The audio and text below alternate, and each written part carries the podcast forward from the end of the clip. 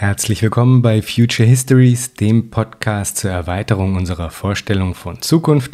Mein Name ist Jan Groß und heute spreche ich mit Ines Schwertner, Chefredakteurin der deutschen Ausgabe des Jacobin Magazins und Co-Moderatorin des Podcasts Halb 10 FM. Heute wird die kleine Serie zum Thema Sozialismus fortgeführt. In der vergangenen Folge habe ich mit Jan-Philipp Dapprich über sozialistische Planwirtschaft gesprochen. Heute mit Ines geht es um demokratischen Sozialismus. Ich darf Dank aussprechen an Justus. Vielen Dank für deine Unterstützung auf Patreon. Vielen Dank auch Fabian für die Spende und für die Hinweise. Ich habe auch schon Kontakt aufgenommen zu einem der Autoren und es wird definitiv eine Folge geben zu transhumanistischer Mythologie. Und ich möchte euch allen danken, liebe HörerInnen. Es freut mich wirklich sehr, dass Future Histories wächst und gedeiht und äh, das hier ist die 20. Folge, also es äh, ist schon einiges zusammengekommen und ich habe wirklich unglaublich interessante Gespräche führen dürfen.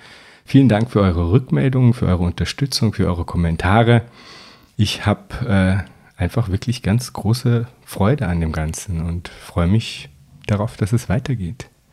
Heute auf jeden Fall, nämlich mit Ines Schwertner zum Thema demokratischem Sozialismus. Viel Spaß damit.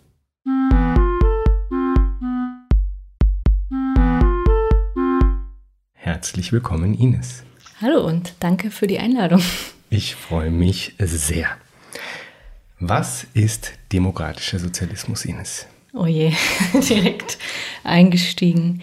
ähm, ja, also im Prinzip knüpft das ja an die ähm, Anfänge der Arbeiterbewegung an, also an das äh, Recht darauf, ähm, alles, was man selbst produziert und äh, selbstbestimmt äh, auch darüber zu verfügen. Das ist so ganz klassisch in der ökonomischen Sphäre sozusagen, dass man ähm, alles das, was man selbst produziert, eben auch äh, so verwenden kann nach den eigenen Bedürfnissen. Und ich würde aber jetzt darüber hinausgehend von dieser eher so klassischen Vorstellung von Sozialismus nur in der ökonomischen Sphäre eben auch sagen, dass es überhaupt auch Selbstbestimmung über das eigene Leben gibt. Also dass man auch in allen demokratischen, politischen Sphären, auch in dem, was man so das Privatleben nennen würde, vielleicht im Alltags äh, im Alltagsverstand, so dass man über sein Leben selbst bestimmen kann und das in der Hinsicht, dass man alle Rechte dazu hat, ähm, ja, über, die, über das eigene Leben zu verfügen. Und das heißt aber, dass wir also gesellschaftliche Teilhabe anders organisieren müssten, als wir das jetzt tun. Und das ist dieser ganz alte Impetus eben, äh, wenn wir es nicht selbst tun, bleibt es für uns folgenlos. Also so ähm, wir müssen selber uns diese Rechte erstmal erkämpfen, weil im Kapitalismus einfach alles gegen die menschlichen Bedürfnisse gestellt ist. Und das Ziel wäre im demokratischen Sozialismus, wie ich mir das vorstelle, immer noch, ähm, ja, dass wir nach unseren Bedürfnissen leben und nach unseren Fähigkeiten. Also ganz klassisch marxistisch vielleicht. Ähm, aber das klingt jetzt noch nicht so jung und hip, wie das äh, Jacobin eigentlich, äh, wahrscheinlich, wie das, wie das in Jacobin formuliert ist. Ja. Naja, ist ja dann vielleicht auch eine Frage der, wie mhm. man es darstellt, nicht? Mhm. Also quasi die, die Aufmachung, die, der Impetus, mit dem das mhm. dann präsentiert wird. Und ich finde ja, der, der, der Geist dessen ist ja durchaus etwas, für das äh, junge Menschen heutzutage auf jeden Fall brennen könnten, habe ich das Gefühl. Hm. Ähm, vielleicht nochmal nachgehakt, heißt demokratischer Sozialismus in den USA was anderes als hier? Weil ich hatte oft das Gefühl, dass gerade bei so Leuten wie Bernie Sanders oder sowas, dass das am Ende irgendwie auf eine Art von eigentlich Sozialdemokratie mhm. hinausläuft, wenn man so will. Also für europäische äh, Hörer ist das dann quasi wenig beeindruckend, sage ich mal, und läuft am Ende dann doch auf ein irgendwie ein bisschen okayen Kompromiss zwischen Kapital und dem Rest mhm. hinaus oder so. Also heißt es da wirklich was anderes als hier? Ja, das ist eine, die spannende Frage und das ist ja genau das, was viele sagen. So, ja, das ist ja letztlich dann nur ein Sozialdemokrat und wie kann der sich Sozialist nennen? Und das ist aber so ein Graubereich, glaube ich, zwischen Sozialdemokratie und Sozialismus ähm, auch gibt. Ich fand es ganz spannend, jetzt einfach nochmal, um das, um das zurückzukoppeln an die deutsche Debatte, dass jetzt auch wieder in der SPD über demokratischen Sozialismus gesprochen wird, weil es ja noch im Programm steht, im Hamburger Programm. Und dass sich jetzt viele Leute fragen, was bedeutet das eigentlich, wenn das bei der SPD noch steht und die Linke ist ja sowieso dafür, wo sind eigentlich die, ähm, wo gibt es eigentlich diesen Graubereich, wo stellt man sich eigentlich was ähnliches vor? Und das ist ja auch eine ganz alte Debatte eigentlich in der sozialistischen Geschichte. Das heißt, versucht man über Reform ein, eine menschlichere Gesellschaft zu entwickeln und ähm, das Kapital zurückzudrängen, also einen menschlicheren Kapitalismus zu haben, oder hat man als Endziel darüber hinaus, als Fernziel, ähm, will man den Kapitalismus abschaffen? Das ist immer diese Gretchenfrage. Und wahrscheinlich ist es auch genau das, was die beiden nach wie vor unterscheidet. Aber ähm, ich glaube, auf dem Weg dahin, also wenn man das so als Transformation denkt, sind die Schritte sehr, sehr ähnlich. Und ich glaube, dass auch bei Bernie Sanders, wenn er also mehrere Pläne vorgelegt für verschiedene Bereiche und vieles wie äh, genau äh, Medicare for All, also die Gesundheitsversorgung oder auch die freie Bildung, dass man nicht mehr so viel Schulden macht, äh, ist vielleicht jetzt für uns, weil wir das auch gewohnt sind, jetzt nicht so wahnsinnig revolutionär. Aber zum Beispiel in dem Workplan, den er vorgestellt hat, geht es eben auch um so Beteiligung von ähm, Arbeiterinnen und Arbeitern über ähm, den Profit und über die Mitentscheidung ähm, dort, wo sie arbeiten. Und das ist eigentlich schon so ein leichter Übergang zu dem, was ich auch demokratischer Sozialismus nennen würde. Und insofern ähm, ist das nicht so ganz weit weg davon, sondern eigentlich immer, wenn es darum geht, wie können wir die Macht des Kapitals nicht nur eindämmen, sondern vielleicht ja sogar auch die Logik überhaupt aushebeln. Das sind so Momente, wo es so Übergänge gibt zwischen dem, was wir vielleicht jetzt als sozialdemokratisch verstehen würden, hin zu ähm, sozialistisch. Und da finde ich, gibt es auch schon Ansätze bei ihm. Also wenn er sagt, möchte die äh, Gewerkschaftsmitglieder äh, verdoppeln, zum Beispiel in seiner Präsidentschaft, dann ist das jetzt nicht sozialistisch per se. Aber es bedeutet schon eine Richtung von Gegenmacht, die ähm, da hinweisen könnte. Und äh, natürlich gibt es trotzdem diese kulturellen Unterschiede und wir, wir sagen, Sozialismus geht uns nicht so leicht über die Lippen.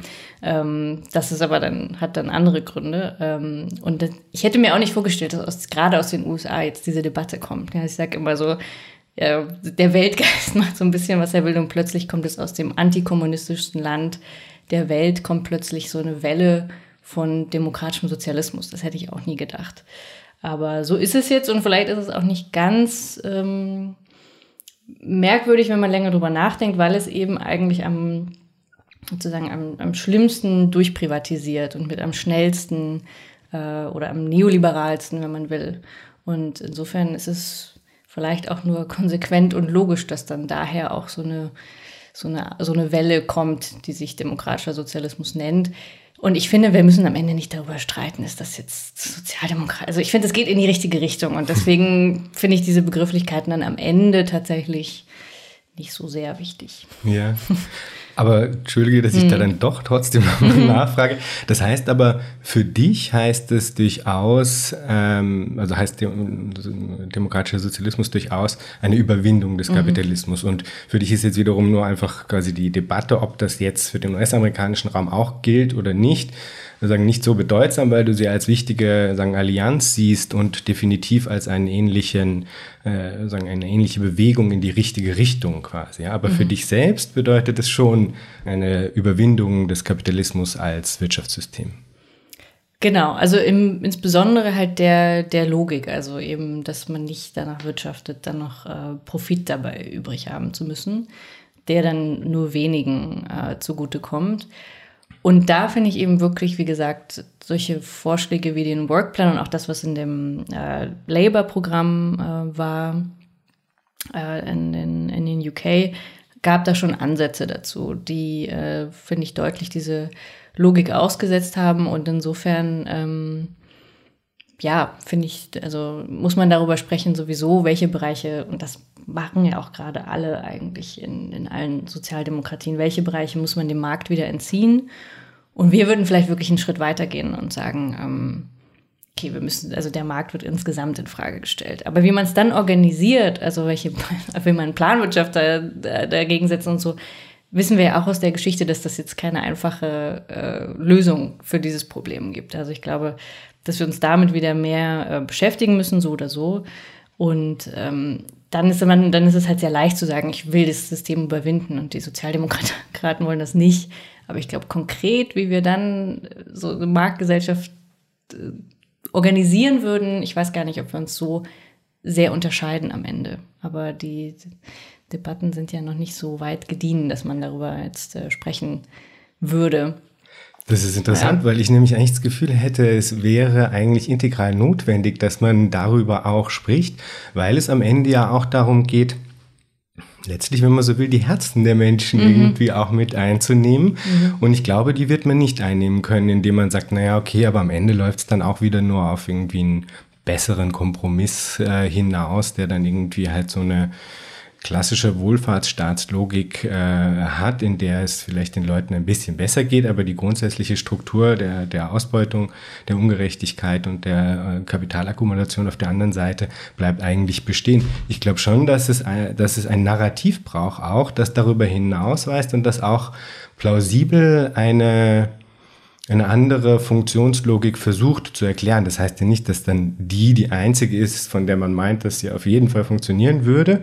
Aber ich glaube, es braucht so ein Narrativ irgendwie, um auch in den Köpfen der Leute ähm, eine Begeisterung mhm. auslösen zu können oder so. Absolut. Und ich glaube auch, dass das immer die Stärke von sozialistischen Theorien, Politiken waren, genau das eigentlich auch zu machen. Also so ein bisschen diesen utopischen Überschuss äh, zu geben, was zum Beispiel, also in einem Punkt, wenn man sagt, wir wollen einen neuen Internationalismus haben, das ist ja was, was auch ganz tief in dieser Geschichte verankert ist. Und ich glaube, was auch immer diesen Überschuss hatte, zu sagen, wir sind irgendwie alle Brüder und Schwestern. Und äh, das hatte immer auch schon so was sehr, nicht nur zukunftsorientiertes, wir gestalten die Zukunft. Das finde ich immer noch ein tragendes Element von meiner Sozialismusvorstellung, aber eben auch dieses, ähm, dieser Internationalismus da drin. Also, weil das einfach immer noch über das kleine, wie regeln wir jetzt den deutschen Wohlfahrtsstaat, absolut hinausgeht und einfach sehr viel mehr an andere Werte anknüpft, die, glaube ich, wirklich stärker sind als nur,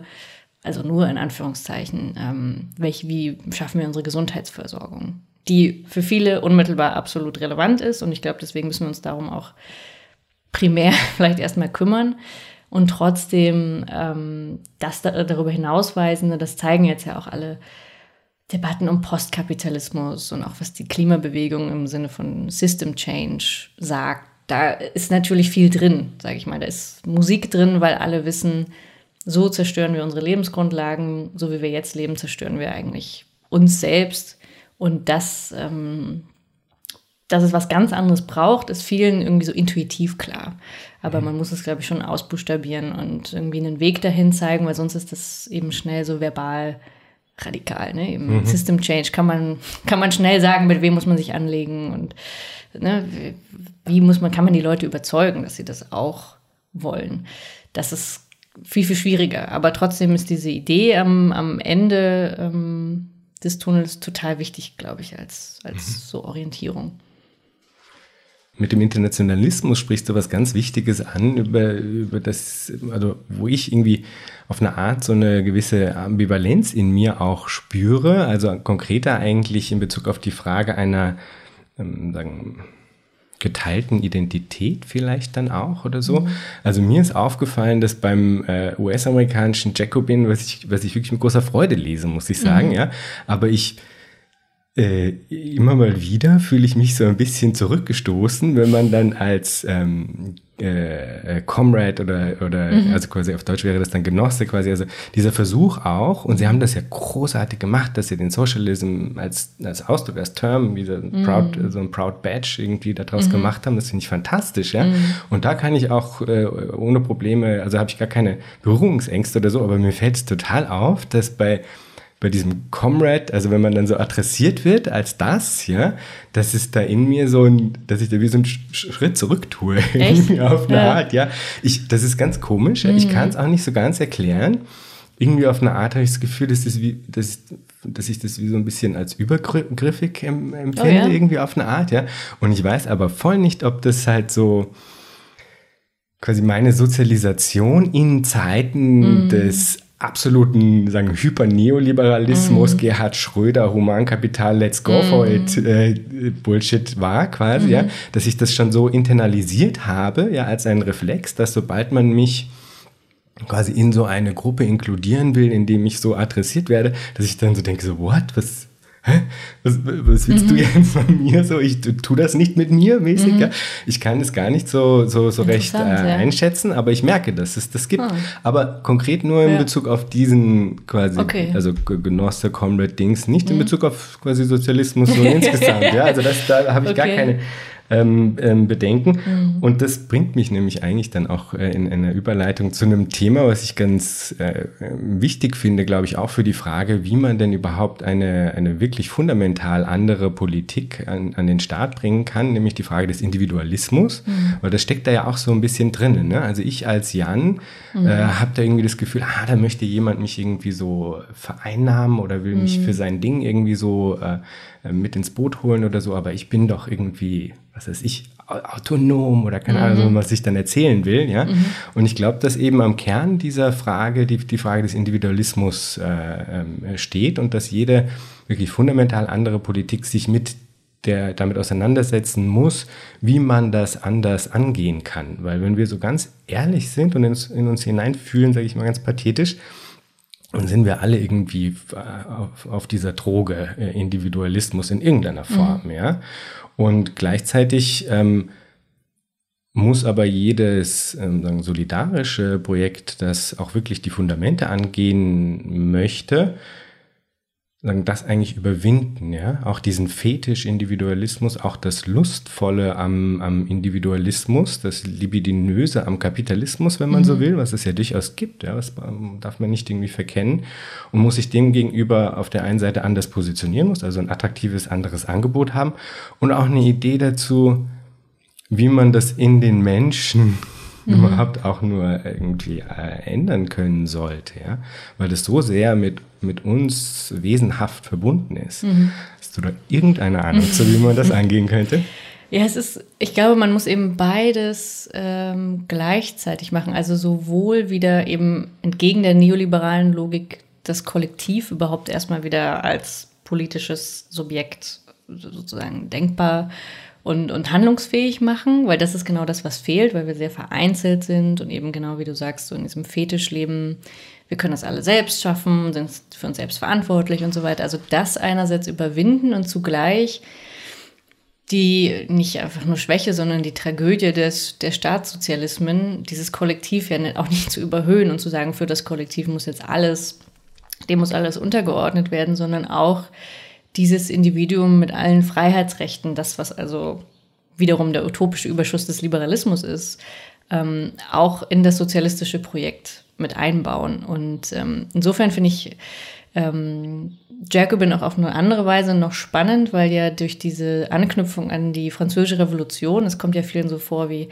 ja, das Jakobinertum, es geht eigentlich nur um Herrschaft und um Guillotine, das ist halt ein bisschen der, der Spaß daran, die Polemik, aber ähm, der theoretische Hintergrund ist ja schon, und das wird in den ersten Ausgaben klar gemacht, dass man eigentlich dieses Projekt der Moderne von Freiheit, Gleichheit, Geschwisterlichkeit oder Solidarität ähm, verwirklichen kann. Und das nur im Sozialismus. Also wir müssen sozusagen die Idee der französischen Revolution, die eigentlich als bürgerlich-liberale Revolution gilt, sozialistisch denken und sagen, nur im demokratischen Sozialismus werden eigentlich genau diese Pfeiler verwirklicht werden. Das heißt, erst dann kann auch das Individuum so leben, wie es sich vorstellt. Und das ist natürlich komplett überdeckt, auch gerade im deutschen Diskurs von, von der Vorstellung von Staatssozialismus und so wie er auch tatsächlich dann existierte. Und das ist natürlich das, was wir eben ja, das meine ich mit diesem doppelten, sowohl das daraus befreien, den Individualismus für uns auch gewinnen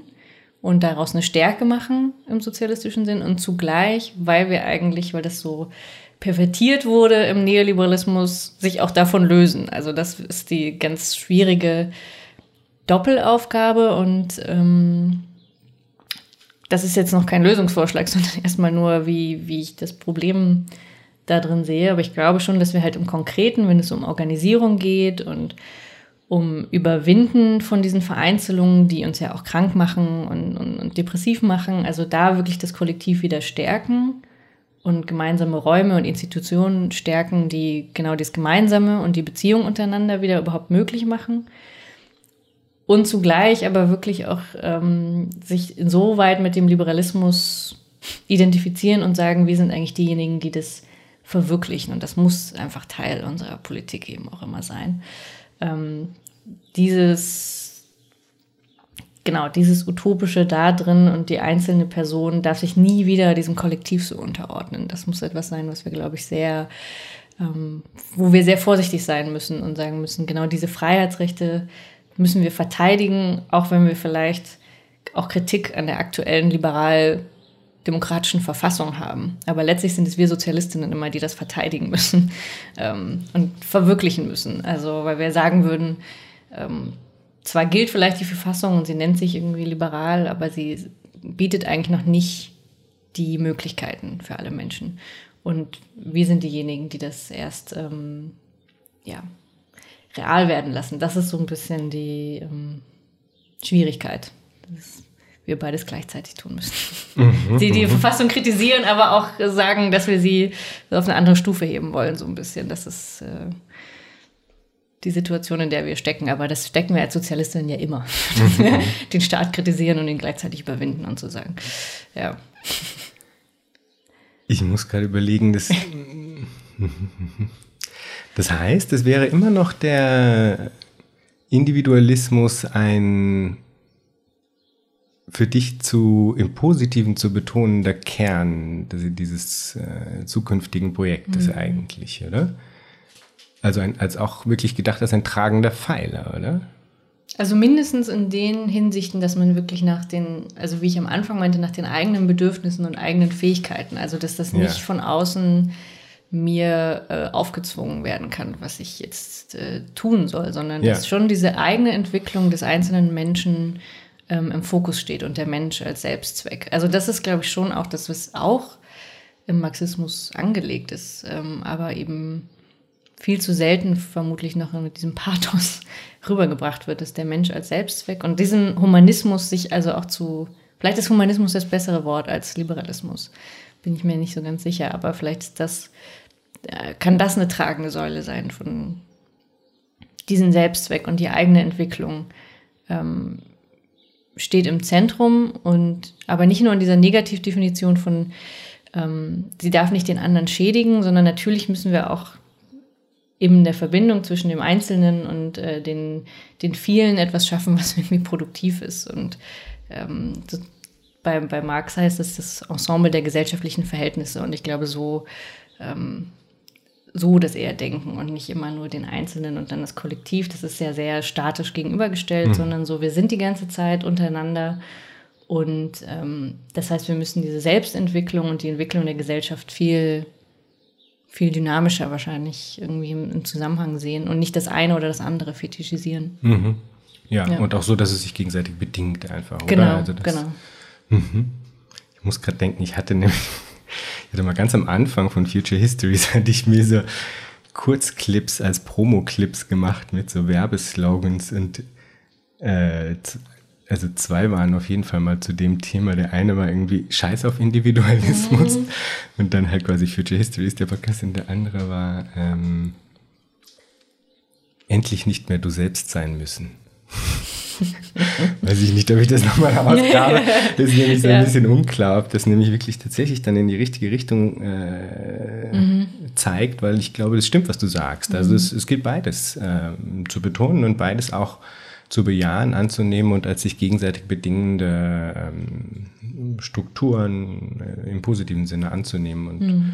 und voranzutreiben. Ähm, Kommen wir nochmal kurz zum Ausdruck Sozialismus. Mhm. Der ist in Deutschland ja nochmal anders vorbesetzt als in anderen Ländern. Glaubst du, dass marketingtechnisch das der bestgewähltste Ausdruck ist, um die für dich wünschenswert erscheinenden Politiken mhm. voranzutreiben? Ja, marketingtechnisch. Also ich meine, genau, wie ich schon sagte, ich glaube, die Amerikanerinnen und Amerikaner haben es jetzt ein bisschen leichter, weil das für die ähm, sozusagen eher so eine Polemik ist. Und dann äh, sind sie schon allein deswegen als Außenseiter, weil das halt sich niemand vorher getraut hätte. Und in Deutschland ist das tatsächlich, wird das als auf eine andere Art obskur wahrgenommen.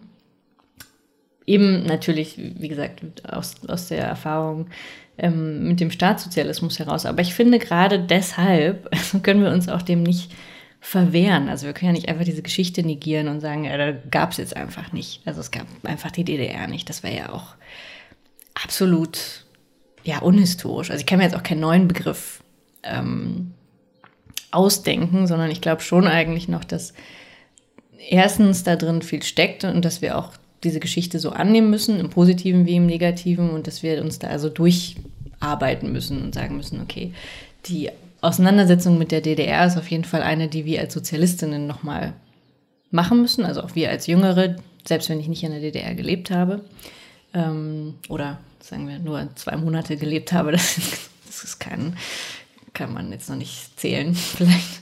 Ähm, aber trotzdem ist das ja eine Geschichte, die wir, die wir gemeinsam haben und ich glaube, dass da noch sehr viel Resonanzboden auch eigentlich ist, insbesondere in Ostdeutschland, dass wir also diese Geschichte nicht einfach abkehren können und einfach sagen können, Sozialismus bedeutet nur das, bedeutet nur Staatssicherheit, bedeutet nur SED, sondern es bedeutet ja für viel mehr Menschen in ihrem Alltag auch einfach viel mehr.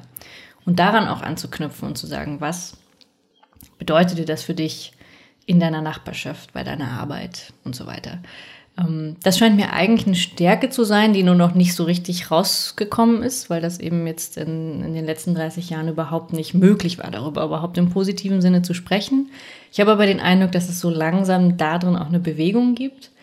Ähm, ja, und wie ich äh, vorhin schon sagte, also ich meine, selbst wenn jetzt wieder in der SPD darüber gesprochen wird, dass im Programm demokratischer Sozialismus steht, finde ich schon, dass es da eine Möglichkeit gibt, das auch wieder zu beleben. Also ich würde sagen, ähm, auch überraschend, finde ich auch. Also das ist ja ein bisschen absurd, dass wir jetzt rauskommen und dann äh, gar nicht mehr so krass die Außenseiter sind, weil jetzt ja irgendwie selbst, ähm, selbst in der Politik wieder darüber gesprochen wird und selbst auf Twitter jeden zweiten Tag trendet Sozialismus, was mhm. ja auch also total absurd ist. Und ich will mich da gar nicht jedes Mal wieder raufsetzen, weil ich denke, das ist ja fast schon wieder ein bisschen opportun.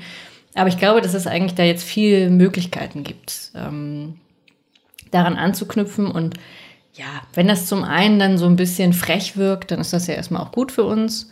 Und trotzdem würde ich aber auch aus so ganz inhaltlichen, tiefen Gründen sagen, wir müssen daran festhalten. Wir können uns nicht einfach einen neuen Begriff ausdenken. Auch weil mir einfach kein anderer einfallen würde, ehrlich gesagt. Ich weiß nicht, ob dir, aber so. Nee, ähm, aber also es gäbe zum Beispiel ja. die Frage, warum äh, Sozialismus als Begriff mhm. und nicht Kommunismus als Begriff. Mhm. Ja? Also in, äh, in Großbritannien gibt es ja zum Beispiel mit Aaron Bastani jemanden, der das ganz, ganz bewusst auch pusht als, äh, als Label und ich weiß nicht, wie heißt die, Ash Saka, mhm. dann im äh, britischen Fernsehen. Am so irgendeinem ganz, ja, ja wird irgend so ein ganz bekannter äh, mhm. News, mhm. I'm, an, uh, I'm literally a communist, ja. you idiot, ja. sagt sie dann in irgendeinem Punkt. Oder? Stimmt, ja. Ja, das stimmt. Und ich glaube auch, ähm, das scheint vielleicht wirklich auch so ein bisschen deutsches Spezifikum zu sein. Mm, also ich würde mich eher als Sozialistin bezeichnen. Obwohl ich auch da schon ganz viele lange Debatten hatte mit Genossinnen und Genossen, so wie du, du nicht genannt werden willst. Oder, ähm, aber das, klar, also das ist immer so eine Frage, wie bezeichnet man das oder sich dann da drin. Vielleicht ist es so eher so eine strategische politisch-strategische Sache, ähm, sich eher als sozialistisch zu bezeichnen. Ähm, ich weil schätze. softer daherkommt, oder? Ja, weil das ja erstmal so als Übergangslösung, Kommunismus ist ja sehr, sehr weit weg. Und dieses von Aaron Bastani mit dem Full Luxury Gay Space Communism, ich weiß nicht, wie der Titel Fully ist. Automated genau, Luxury Communism, genau. Das, ich sympathisiere auf eine Art mit der Idee, aber ich glaube auch trotzdem, dass es für viele Menschen so weit weg, dass ähm, ich glaube, dass das für eine gewisse äh, Gruppe, für ein gewisses Milieu total attraktiv ist und für viele andere ist das einfach äh, ganz weit weg. Und deswegen, ja, würde ich das so politisch strategisch erstmal auf den Sozialismus mhm. sozusagen zuspitzen, weil da viel mehr Leute sich was Konkretes darunter vorstellen können. Ja. Ja. Du bist Chefredakteurin mhm. eines Magazins. Mhm. Äh, welche Rolle spielen die Medien in dem Ganzen und mhm. ist es überhaupt möglich, entgegen einer existierenden Medienmacht dieses Projekt durchzusetzen oder muss da vorher keine Ahnung was, muss passieren, dass man mhm. überhaupt gegen die äh, durchdringen kann mhm. auf eine Art auch? Ja, also es gibt natürlich eine Medienmacht und auch eine Monopolisierung vielleicht von, äh, von Medien. Mm, und gleichzeitig glaube ich, dass in der Art, ähm, wie Medien jetzt produziert werden, also auch wie du äh, deinen Podcast machen kannst, ist ja das von den Rändern her ähm, plötzlich viel ganz neue Möglichkeiten durch die technischen Möglichkeiten entstanden sind. Das heißt, du bist jetzt ähm, Inhaber deiner eigenen Produktionsmittel, du kannst deine eigene Produktion machen mit den Inhalten, die du dir wählst und die haben auch dann einen gewissen Raum, du kannst sie ins Internet stellen und ähm, das können sich potenziell Millionen Leute anhören. Das ist ja eigentlich eine wahnsinnige Neuerung da drin, wie man sie vielleicht vorher mit irgendwie starken Zeitungen oder so gar nicht so hätte vorstellen können. Das heißt, die Möglichkeiten sind eigentlich aufgrund der technischen Revolution sogar fast wieder gestiegen, dass von ähm, ja, ganz abstrusen Seiten her plötzlich wieder ähm, Medien gemacht werden können, die ähm, diese Mittel nutzen, also so wie Ash und Aaron das mit Novara Media machen, ähm, die quasi aus dem Nichts und aus einer Idee heraus mit einem Mikro plötzlich äh, Sendungen produzieren, ähm, die Tausende sich anhören und dann auch gleichzeitig so viel Reichweite haben, dass sie dann auch ins britische Fernsehen kommen. Also, dass man so über diesen Weg plötzlich so äh, bekannt geworden ist, dass man nicht mehr ignoriert werden kann. Und das ist ja auch was, was wir auch im deutschen Diskurs haben durch Rezo oder so. Man macht ein Video, was plötzlich die CDU zerstört, viel mehr als jegliche andere Sendung, die wir kennen. Und das wird es, glaube ich, in Zukunft öfter geben, ähm, weil eben diese ganz alten, äh, diese alten Monopole auch damit natürlich hadern, wie sie jetzt im Digitalen sich äh, entwickeln und so weiter. Und ich glaube, dass eigentlich da für uns ganz viele Möglichkeiten drin liegen. Aber, und deswegen sage ich das immer so mit so einer gewissen Vorsicht, das heißt natürlich auch, dass das natürlich auch rechte Medien machen können. Also wir konkurrieren in diesem Sinne gleichzeitig mit, ähm, ja, sozusagen schon ähm, ja, großen Medien, die einfach viel mehr Marktmacht haben und die einfach durch große Kunden und ganz viele ähm, ja, bezahlte Menschen natürlich einfach eine andere Qualität haben, die wir erstmal erreichen müssen ähm, und einfach auch ganz viele Kanäle bespielen können, die wir einfach ganz mühsam uns erarbeiten müssen. Und gleichzeitig konkurrieren wir eben mit ganz vielen anderen äh, Rechten, die es auch, die diese gleichen technischen Möglichkeiten nutzen können. Also ich glaube, das ist jetzt erstmal unsere große Schwierigkeit, ähm, gegen das beides ähm, so, ein, so etwas zu schaffen, was für Menschen attraktiv ist zu hören, zu lesen, zu sehen. Ähm, und das eben mit relativ wenigen Mitteln. Aber vielleicht war es noch nie so einfach wie jetzt, das zu machen. Bin mir nicht ganz sicher. Also, brauchen jetzt keine Druckerpresse, das ist ja schon mal gut. Ja, ich meine, äh, ja und nein würde ich nämlich sagen, weil also äh, was auf jeden Fall stimmt, ist natürlich, dass man viel einfacher, schneller und auch gut äh, selber Dinge produzieren kann. Was mir schon auffällt, ist, dass halt trotzdem am Ende es so Verteilungspunkte gibt, die auch einfach ganz banal mit Ressourcen zu tun haben. Ja. Also mhm. wenn du jetzt irgendwie krasse äh, finanzielle Möglichkeiten hast, dann, dann kannst du anders diese Orte besetzen, die als öffentlichkeitswirksame Verteilungsknoten gelten oder so. Also das mhm. gibt's schon noch, aber du hast auf jeden Fall recht, dass das, äh, das ist trotzdem die Möglichkeit für so Durchbrüche äh, auf jeden Fall äh, größer ist und eher gegeben ist. Das ist interessant, dass du sagst, konkurrieren mit den Rechten. Ähm, wie, wie stehst du zu diesem Narrativ?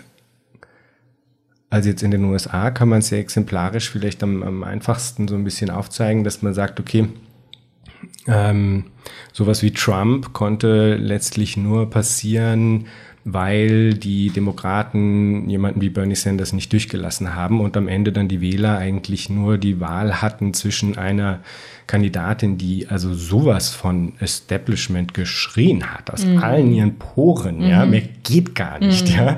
Und wenn man dann auch nur in irgendeiner Form sich gewünscht, gewünscht hat, quasi etwas anderes mhm. zu haben, ja, als Status quo und äh, in Anführungsstrichen Establishment, wo braucht man eigentlich keine Anführungsstriche für, muss mhm. ich sagen. Ähm, dann gab es quasi nur realistischerweise halt diesen einen anderen mhm. äh, absolut schrecklichen Kandidaten, aber der halt quasi das dann halt ausgestrahlt hat. Ähm, meinst du das auch, wenn es um die Frage geht, äh, man konkurriert quasi mit den Rechten, weil also ähm, manchmal werde ich ich, weil ich so optimistisch bin. also, da werde ich manchmal so ein bisschen verwundert, irgendwie adressiert, wie das denn sein kann, dass ich so, weil ich bin eigentlich guter Dinge, ja, auch was die politische Großwetterlage ja. angeht, und zwar unter anderem aus, aufgrund von solchen Sachen, ja. Also ja. ich kann total nachvollziehen, mhm. dass, dass einfach so viele Menschen keinen Bock mehr haben auf den Status quo. Und natürlich ist das eine scheiß Entscheidung dann, ja, dann mhm. irgendwie so jemand zu wählen wie den, wie den Trump und ohne Zweifel falsch, ja. Mhm. Das sage ich überhaupt nicht, aber der Impetus zu sagen, hey, ich mag aber nicht, ich finde das falsch, wie das die ganze Zeit gerannt ist. Das ist doch schon mal als eine Diagnose eigentlich richtig, ja. ja und genau. diese Diagnose äh, überhaupt in erster Instanz mal gemacht zu haben, ist ja schon was, was mich zum Beispiel eben dann wiederum positiv stimmt, mhm. ja. Muss ich sagen. Ist, ist das quasi, jetzt habe ich dann quasi mhm. die, die Brücke geschlagen, ist das auch was, was du meinst mit dem Konkurrieren ähm, mit, mit anderen rechten Medien oder einfach meintest du das jetzt eher in so einer klassischen, was weiß ich, äh, Kräfte, Kräfteverhältnis, äh, Konstellationssache? Mhm. Ja, das, äh, nee, das ist schon, das hat schon einen Punkt. Also ich glaube, ähm, dass wir schon auch genau den gleichen Möglichkeitsraum haben wie Rechte, sowas wie die Alternative zu besetzen. Aber es ist jetzt eben stärker von der Alternative für Deutschland zum Beispiel gelungen, mhm. sich eben als diese Alternative darzustellen. So, obwohl die wahrscheinlich auch viel mehr in Teilen zum Establishment gehören, als, als äh, ihnen vielleicht lieb ist oder so. Ähm, aber genau das, also eigentlich sind viele Menschen dem überdrüssig und sowohl äh, junge Leute ähm, haben das Gefühl, sie möchten eigentlich was in einer anderen Gesellschaft leben, als, glaube ich, auch viele ganz, wo man sagt, so ja, die typischen so Abstiegsängste oder so, weil viele wissen, es passiert eigentlich gerade was. Ähm, es gibt gerade eine Transformation und alle spüren es in ihrem Leben, aber sie können es vielleicht nicht alle kohärent politisch ausdrücken in einer kohärenten, ah, deswegen ist es die Partei oder so, deswegen gibt es eine starke Wählerfluktuation und einfach viele große Unsicherheiten, wäre mein Eindruck. Und ähm, in den USA eben genauso. Und klar, dann hat einfach jemand wie Trump, der eine Serie hatte und sich da schon als der Chef dargestellt hat, da würde ich schon immer noch sagen, klar, da, da zieht es auch viele Leute hin, so zu so einem autoritären Charakter, der sagt, ich mache das einfach. Also dieses, wir machen das einfach. Und bei Sanders ist eben das Spannende, dass, weshalb ich glaube, dass er wirklich ein guter Gegenkandidat wäre, der die, ähm, diesen Möglichkeitsraum und diese Frustration anders für sich nutzt, weil er ja sagt, es ist eine politische Revolution. Es geht hier nicht um mich, sondern um uns.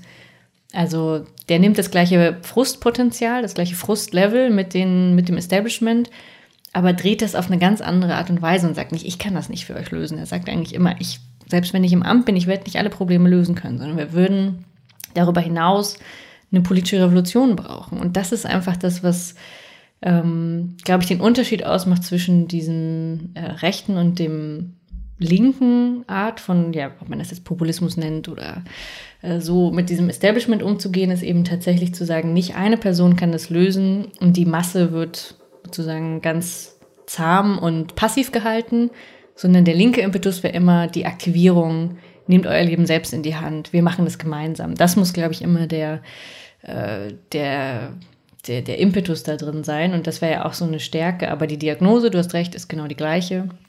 Und deswegen glaube ich sehr, dass wir konkurrieren um diese Begriffe von Alternative und System und das alles. Also das sind einfach jetzt sehr stark von rechts dominierte, ähm, ja nicht nur Diskurse, sondern ja auch so tatsächliche Befindlichkeiten. Und da ähm, das wieder stärker von links zu besetzen, ist auf jeden Fall auch so eine Art äh, Aufgabe da drin. Ja. Und wahrscheinlich schadet es auch nicht, wenn man irgendwie eine Form von äh, charismatischer Figur hat, die dann sagen als eine Trägerperson äh, nutzen kann, irgendwie um diese Inhalte zu transportieren und hoffentlich mhm. dann eben, wie du jetzt meinst, bei Bernie Sanders quasi darauf verweist, dass es eben nicht die einzelne Person ist, sondern wir alle, die am Ende das ändern. Mhm.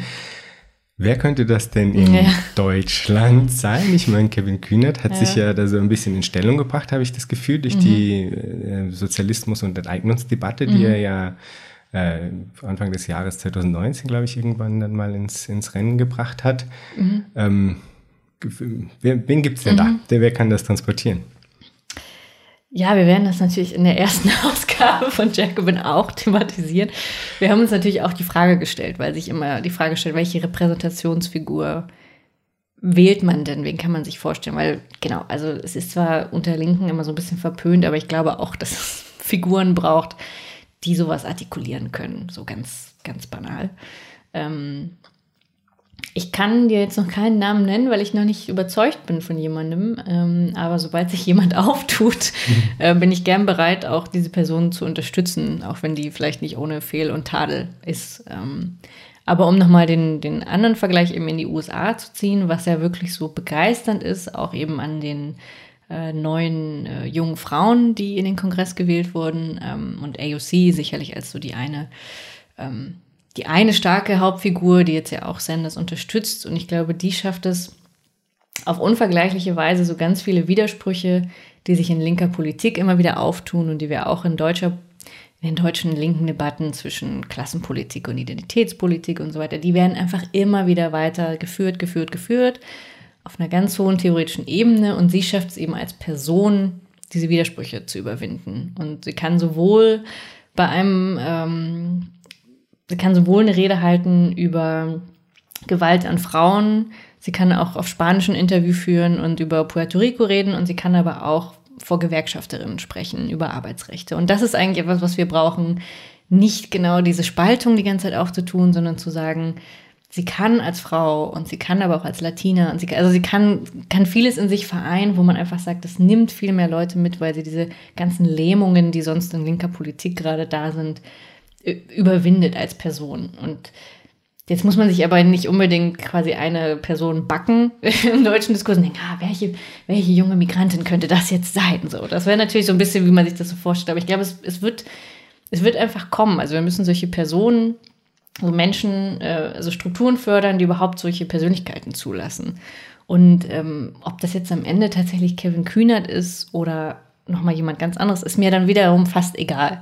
Also so, ähm, ich finde das beeindruckend, dass das sowohl so ein alter Mann wie Bernie Sanders sein kann, einfach weil er schon seit Jahrzehnten authentisch für diese Politik steht, oder eben diese jüngeren Frauen, die mit ganz neuem Drive da so rangehen. Und die Mischung ist ja auch so, so spannend. Also ich würde es auch wiederum nicht gegeneinander ausspielen und sagen, hey, es gibt doch bestimmt auch bei uns irgendwie so ältere Menschen, die total dafür stehen, aber auch ähm, genau, auch junge und ähm, so, es muss nicht nur diese eine Figur geben, nach der man so sehnsuchtsvoll ne, sich so, oh Gott, wann kommt endlich diese eine Person, sondern vielleicht müssen wir einfach Möglichkeiten zulassen, ähm, mehrere von denen äh, irgendwie ins Rampenlicht zu bringen.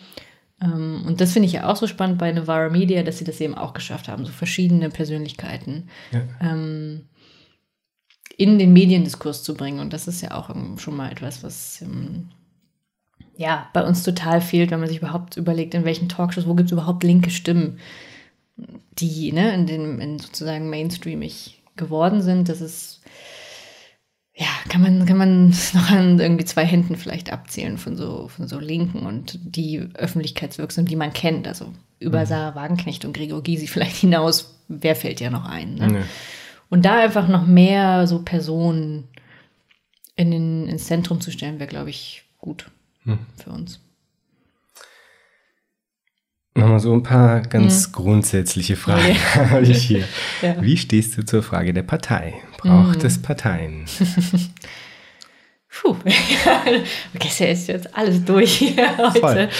Ähm, ich glaube, dass bei allen Veränderungen, wie ich sie auch schon gesagt habe, in der Parteiendemokratie ganz viel Auflösungen und Disruption und wir sehen es ja jetzt auch durch die Stärke der Klimabewegung, dass ganz viel über zivilgesellschaftliches Engagement jetzt in Bewegung geraten ist und das alles zur Kenntnis nehmend, glaube ich trotzdem, dass es ähm, eine Partei tatsächlich braucht, um das Ganze fokussiert auf Machtpolitik und auch auf Wahlen hin, also auf tatsächliche Verschiebung in diesen Institutionen und Machtapparaten ähm, zu bringen. Und das ist genauso, sage ich das auch bei den Gewerkschaften ähm, als, und auch als Streiks, als Mittel.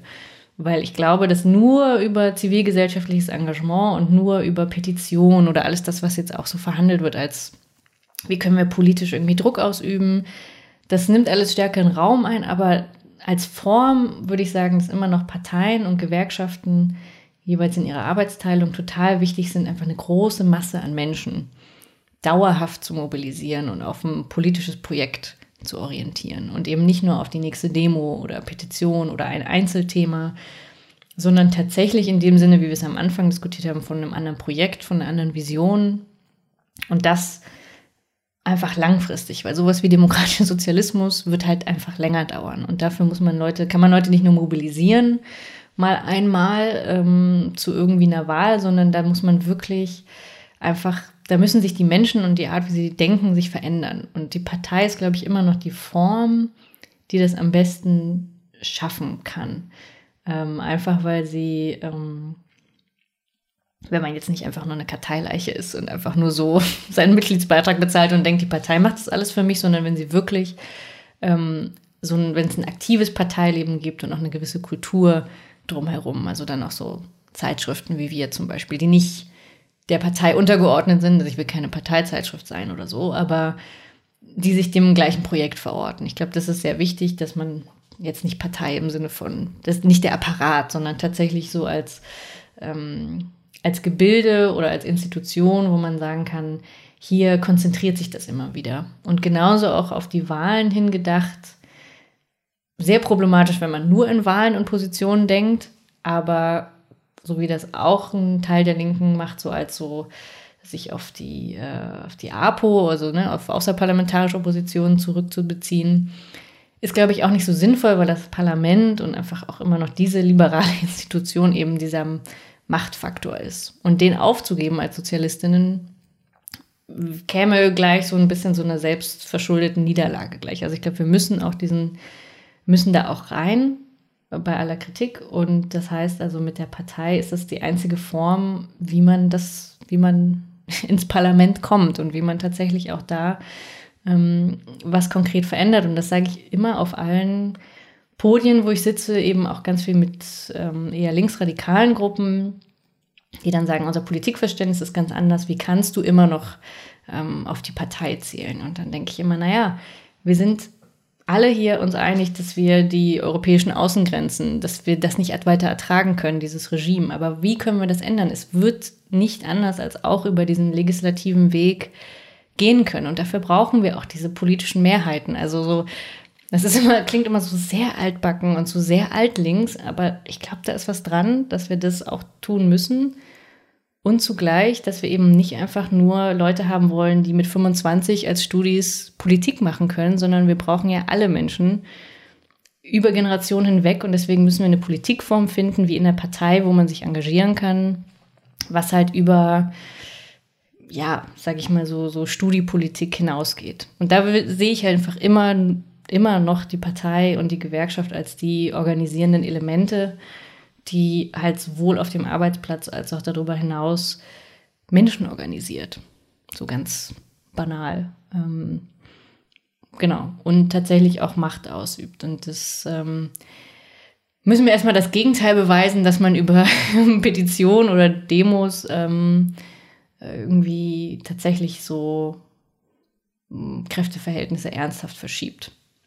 Ich glaube, ich glaube ehrlich gesagt, dass das Argument äh, oder das schlagende Argument einer sagen, linksradikaleren Position wäre dann wahrscheinlich zu sagen, ähm, wir haben einen Gegenbeweis, aber insofern, als dass wir äh, den Marsch durch die Institutionen mhm. als einen Marsch äh, in die Vereinnahmung eigentlich äh, erlebt haben und, und das ist das, was euch allen auch bevorstehen wird. Das, ja. das ist dann quasi die Argumentationslinie irgendwie, ja. oder? Und das stimmt ja auch. Ne? Und deswegen muss man sich ja auch wieder zurückbesinnen auf alles, was, was, was vorher diskutiert wurde als Arbeiterräte oder ähm, also nicht nur Begrenzung der Mandate, also alles, was es auch schon immer in linker Geschichte diskutiert wurde, um genau diese Vereinnahmung eigentlich nicht zu haben, zu sagen, wie, wie können wir eigentlich basisdemokratischer sein? Wie können wir eben nicht nur durch diesen Repräsentationsmodus und wenige Mandate, also das müssen wir gleichzeitig mitbedenken. Das ist bisschen das, was ich vorhin schon sagte, so ähm, mit der liberalen Verfassung. Das heißt, wir arbeiten im Parlament, aber sind zugleich ja irgendwie auch dagegen, weil wir eigentlich gegen dieses Repräsentationsprinzip schon sind, weil wir eigentlich wollen, dass alle ähm, Politik machen können. Und das ist, ähm, also diesen ganzen Grenzen und Schwierigkeiten müssen wir uns schon bewusst sein, wenn wir da reingehen.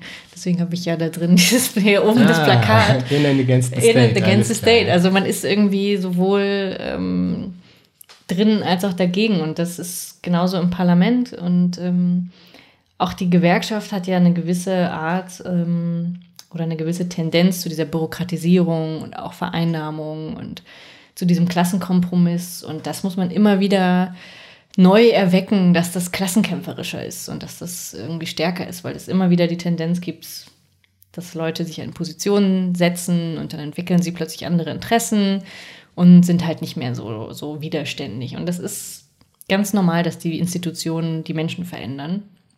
Aber weil wir das ja wissen als Linke, weil eben weil wir diese Geschichte ja schon vor Augen haben, müssen wir uns da eben genau überlegen, ähm, wie, man, wie man diese Bürokratisierung verhindern kann. Also wir haben es erlebt in sozialistischen Parteien und in Gewerkschaften und deswegen müssen wir da genau darauf achten. Aber ich finde, das ist nicht grundsätzlich ein Gegenargument gegen äh, Parteien und Gewerkschaften an sich. So.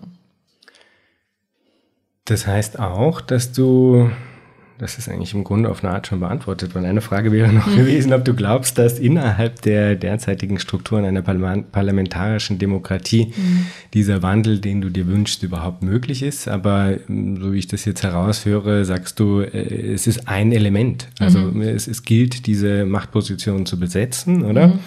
Aber zum einen darauf zu achten, dass in einer äh, radikal demokratischen Art und Weise die die Strukturen, mit denen man das selber macht, wiederum äh, gewährleisten, dass man eben nicht in diese alten Fallen tappt mhm. und ein, eine Art von Biotop zu bauen, das auf ganz vielen verschiedenen Ebenen, diesen kulturell, politisch, ähm, ökonomisch, wie auch immer, dass man da quasi ein Biotop baut, was das äh, sagen, gemeinsam trägt, oder? Ist das ein genau. bisschen der Fahrplan? genau, das ist der Fahrplan. Und insofern auch ähm, Du hattest ja auch die Sendung mit äh, Deutsche Wohnen und Co. enteignen ja. und so. Und das finde ich ja auch total tolle Initiativen, weil die über das hinausweisen, was eigentlich Parteipolitik jetzt die letzten Jahre gemacht hätte. Ähm, und was so, ähm, ja, von, von Mieterinnen selbst kommen ja dann radikalere Vorschläge als von Parteien. Und das ist ja das Spannende, dass aus dem Leben heraus auch sowas in, geschieht. Und da müssen wir einfach auch wirklich diese Hoffnungsschimmer total nehmen und, und ähm, ja, sozusagen noch, noch weiter pushen. Und das, sowas zeigt auch genau sowas, wenn sowas so eine Partei vereinnahmen wird, ist es quasi direkt tot. Also sowas darf man auch nicht ne, kaputt machen, indem man sagt, so das hätte jetzt, das kann auch die Linke oder die SPD gar nicht für sich vereinnahmen, sondern das muss, das muss wiederum auf diesem zivilgesellschaftlichen Rahmen bleiben und von den Leuten selbst und so weiter. Das kann aber in sozialistische Wohnungspolitik dann vielleicht, ne, auch, auch München, Berlin ist da irgendwie ein ganz, ganz, ganz gutes Beispiel dafür, wie das vielleicht gelingen könnte, dass aus so einem Protest tatsächlich auch eine andere Politik wird. Ähm, und genau, sowas muss auf jeden Fall für sich selber weiterstehen und, und da muss irgendwie, das muss so lebendig bleiben, wie es ist, von Ehrenamtlichen getragen und so weiter. Und aber, ähm, Entschuldige, wenn du meinst, ja. dass das, das kann nicht vereinnahmt werden von sowas wie der SPD mhm. oder sowas, meinst du damit auch, dass eine Position, die so weitreichend mhm. ist, also tatsächlich nämlich auch die Besitzfrage, die Eigentumsfrage stellt als einen Kern des Machtverhältnisses, mhm. dass das von einer Parteistruktur quasi nicht vertreten werden kann, weil das zumindest jetzt noch nicht mehrheitstauglich sein kann als eine artikulierte Position? Oder mhm. wie meinst du das? Genau, also zumindest jetzt. Und ich meine, es gibt ja eigentlich sogar in Berlin Mehrheiten dann, dann für Enteignung, aber eben nur konkret auf diesen Fall hin. Und wenn eine Partei das jetzt ja einmal so fordern würde, müsste sie ja eigentlich auch das von anderen, also in anderen Bereichen irgendwie fordern. Und da glaube ich eben auch, dass der Status quo noch nicht, da sind äh, sind die, sind die äh, Abstände noch zu groß. Aber in der Wohnungspolitik geht es schon durchaus. Ähm, aber ich glaube, dass die Initiative eben, wie gesagt, gut daran tut, sich nicht absolut hm. vereinnahmen zu lassen und ihre eigenen, die, diese eigene Politikform weiter zu haben. Und die Parteien, wenn sie klug sind, das aufnehmen und in Realpolitik überführen. Ähm, aber ja, eigentlich müsste das jetzt, wenn man dieser Logik folgen würde, dass, es, dass man die Eigentumslogik eigentlich ankratzt, muss das natürlich in alle anderen Bereiche wie, weiß nicht, Nah- und Fernverkehr und so alles übertragen werden. Und da weiß ich noch nicht, ob welche Partei dazu jetzt so in der Lage wäre, das so zu machen, dass tatsächlich auch Mehrheiten dahinter stehen. Ähm, aber ich glaube, potenziell gibt es dafür Mehrheiten und potenziell kann es auch Parteien geben, die das dann ausdrücken. Mhm. Ähm, so. Also das glaube ich ja wirklich, dass eine große, also meine große Hoffnung liegt eigentlich darin, dass ähm, genau diese Rückgewinnung von Bereichen im, in der Gesundheit, Wohnung, also genauso sozialdemokratisch wie in den USA eigentlich, dass auch da die größten Potenziale liegen, ähm, sozialistische Politik tatsächlich umzusetzen ja. auf eine Art. Ähm, und auch so greif, greifbar erlebbar zu genau, machen, oder? Also das genau. ist ja das Tolle an diesem äh, Deutsche Wohnen und Co. enteignen mhm. Projekt und das be betont Rosbill ja dann auch sehr gut, finde ich, dass da dass es darum geht, für die Menschen so ein greifbares Erlebnis zu erzeugen. Ja, äh, es lässt sich tatsächlich mhm. etwas ändern. Also mhm. es, äh, es, ist möglich, diesen Status quo äh, anzugreifen und zu ändern und, und dass daraus dann eben Erlebnisse entstehen, die dann auf etwas anderes mhm. verweisen, sozusagen. Mhm. Aber gehen wir da doch vielleicht noch mal kurz hin, mhm. worauf das denn dann jetzt ähm, wirklich verweist, weil mhm. was irgendwie, also ich verstehe jetzt, okay, es gibt, es gibt quasi ein, ähm, man hat jetzt, sagen wir mal, das Vehikel einer Partei und man hat eine, ein Programm, das, sagen wir mal, radikal sozialdemokratisch mhm. ist, weil es ähm, jetzt noch nicht mehr sein will, um, möglich, äh, um mehrheitstauglich zu sein, aber mhm. es schafft quasi an die Macht zu kommen und dann werden was weiß ich, ähm, öffentliche Verkehrsmittel für alle kostenlos. Es gibt äh, sagen Verstaatlichungen oder Vergemeinschaftlichungen im Wohnungsbereich, in der Gesundheitsversorgung und so weiter und so fort. Mhm wenn wir, wenn, wenn, sagen wir mal, das ist alles sozusagen erreicht. Mhm. Von da aus. Wohin von da aus? Ja, also wo, wohin verweist mhm. das danach? Ja, mhm. braucht es dann immer noch einen Staat? Was, also was, mhm. was, wo, wo, wo ist quasi die ferne Zukunft des mhm. demokratischen Sozialismus, den du dir mhm. ausmalst? Ja, damit habe ich tatsächlich, also da bin ich ein bisschen fantasielos vielleicht. Ich habe nicht so eine Vorstellung vom fully automated Luxury. Aber es kann ja auch gut sein, ne? Also ja. man muss ja das nicht immer ausbuchstabieren oder ja. so. Das wird nicht, ja. Genau, also da, da bin ich tatsächlich auch noch ein bisschen überfragt, weil ich noch sehr in diesem Sinne dann pessimistisch bin und denke, wenn ich jetzt mir das vorstelle, wir hätten das erreicht in diesen Bereichen und hätten irgendwie einen sozialeren Wohnungsmarkt und ähm, so, ich glaube, dass die richtig großen Schnapper dann halt erst kommen. Also jetzt gerade in der ähm, Klima, äh, in der Klimadebatte, die, das große Anlegen oder das Anlegen mit großen Konzernen wird, glaube ich, so ein richtiger also, das ist noch, das ist noch so unwirklich. Da, ja, also wirklich, und das wird auch natürlich die, die absolute Gretchenfrage auch für Bernie Sanders sein, sollte er Präsident sein. Also sich an, anzulegen mit, den, mit diesen Lobbyisten, schon allein im Gesundheitssystem oder bei der Waffenherstellung. Das ist also so massiv, das kann ich mir wirklich ganz schwer vorstellen. Und im europäischen Kontext, ähm, wie man sich tatsächlich gegen den Bankensektor, wie, wie sollte man den Finanzsektor demokratisieren, ist irgendwie eine, eine Frage, die wir jetzt bei äh, Jacobin also die wir jetzt auch in Texten übersetzt haben, die finde ich sehr, sehr inspirierend und trotzdem glaube ich, wie viel gesellschaftliche Macht würde man tatsächlich benötigen, ähm, um das zu tun. Also ich glaube, da sind noch so große Klopper, die wir uns, so da ist Deutsche Wohnen schon ein riesiger, ähm, schon ein riesiger Konzern, gegen den man sich auflehnt, punktuell, wo man ganz viel mobilisieren muss, um allein dieses Thema zu setzen. Und das müsstest du ja für alle Bereiche durchdeklinieren. Und das müsstest du eben auch auf europäischer Ebene müsstest du ja erstmal eine, diese Art Internationalismus auf europäischer Ebene haben, um zu sagen, wir sind die sozialistischen Staaten von Europa, das, was Corbyn sich vorgestellt hat, ähm, um dann überhaupt auf europäischer Ebene irgendwie ein Regelwerk zu schaffen, was auch wieder große Konzerne eindämmt und was auch viele Bereiche aus der Markt, äh, aus dem Markt äh, wieder entfernt und so weiter. Und das ist ja die europäischen Verträge. Also da kommen so viele so Zwischenstufen, die ich mir erstmal vorstelle, bis ich den Staat abschaffe. Ist, ist es wirklich noch ziemlich weit hin. Also ähm, insofern Ich glaube, wir sind noch ziemlich weit weg von einem supranationalen Sozialismus, geschweige denn von diesem Internationalismus. Also der wäre eigentlich notwendig, also nötiger denn je angesichts der Klimakatastrophe. Und gleichzeitig ähm, bin ich da wirklich, also ja, wahrscheinlich wirklich zu fantasielos, um mir das vorzustellen. Aber ich lasse mich gerne anregen Oder pragmatisch, von. Ja? Ja, ich glaube, dafür braucht man wirklich so ähm, Künstlerinnen und irgendwie Autoren, die das eher so in so ähm, in so Fantasy-Novels. Also das ist so die große Stärke von, von Kunst, sich sowas auszumalen. Da, genau, dafür bin ich, glaube ich, zu sehr Strategin und denke in diesen Schritten. Aber ich glaube, in anderen Bereichen kann man das schon sehen, wie so Utopien ohne Staat und mit ganz anderen Beziehungsweisen da drin. Da gibt es ja tolle Science Fiction auch. Ähm, aber das ist mir wirklich sozusagen da.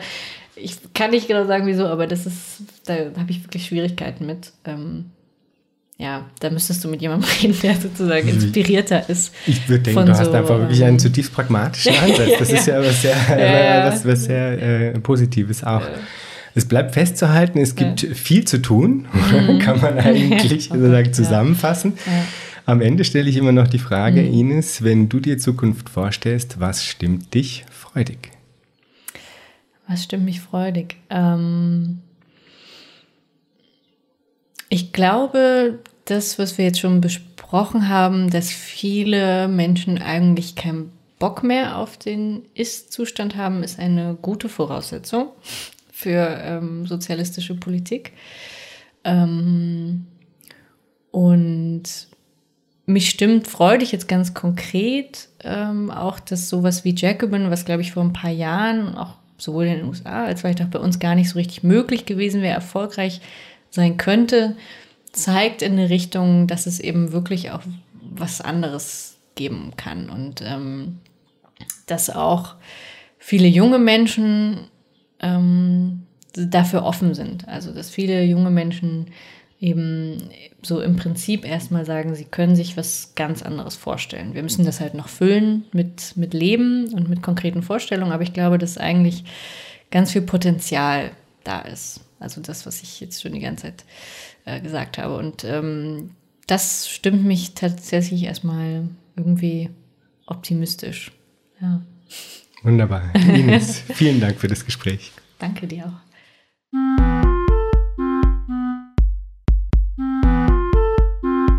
Das war Future Histories für heute. Vielen Dank fürs Zuhören. Shownotizen und vieles mehr findet ihr auf www.futurehistories.today. Diskutiert mit auf Twitter unter dem Hashtag Future Histories oder auf Reddit. Lasst mich wissen, was ihr zu dem Ganzen denkt und wie euch diese Folge hier gefallen hat. Unbedingt gut bewerten auf allen Podcast-Plattformen, die ihr nutzt. Für unsere Patreon-Unterstützerinnen und Unterstützer gibt es auf www.patreon.com-future histories vieles an Zusatzmaterial. Ich lese zum Beispiel jeden Monat einen Text ein, der zum jeweiligen Thema passt. Da könnt ihr also auch vorbeischauen. Bis zum nächsten Mal. Ich freue mich.